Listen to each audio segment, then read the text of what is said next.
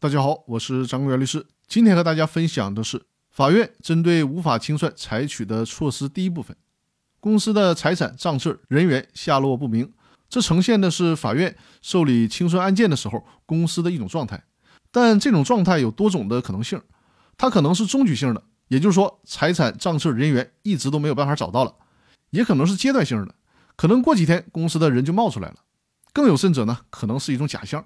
比如说呢，人为的隐匿财产账册，或者是公司的人故意躲了起来。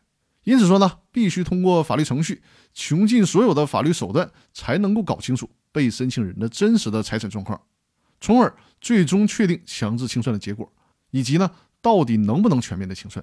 因此，清算纪要的第二十八条规定了，人民法院可以采取四种法律措施和程序来处理这种情况。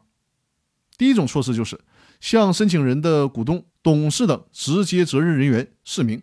注意，责任人的范围除了股东和董事以外，还包括被申请人的法定代表人、财务管理人员、公司高级管理人员以及实际控制人。法院可以向他们进行释明。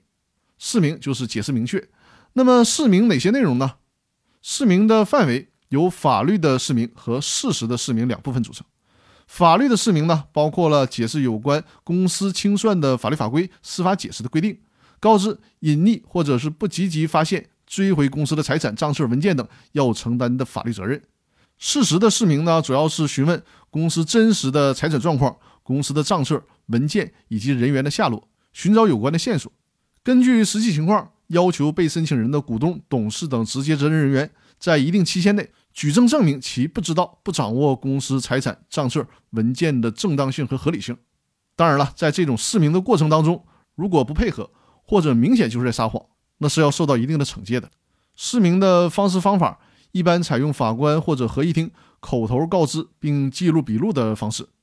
如果被申请人的股东、董事等直接责任人员全部或者是部分下落不明，那也不是没有办法了，而是可以采取公告的方式进行释明。在公告期限届满以后，释明的过程也就视为完成了。这是对于公司财产账册人员下落不明，人民法院可以采取的第一种措施。那我将利用接下来的两期音频，和大家分别介绍一下法院可以采取的第二种、第三种和第四种措施。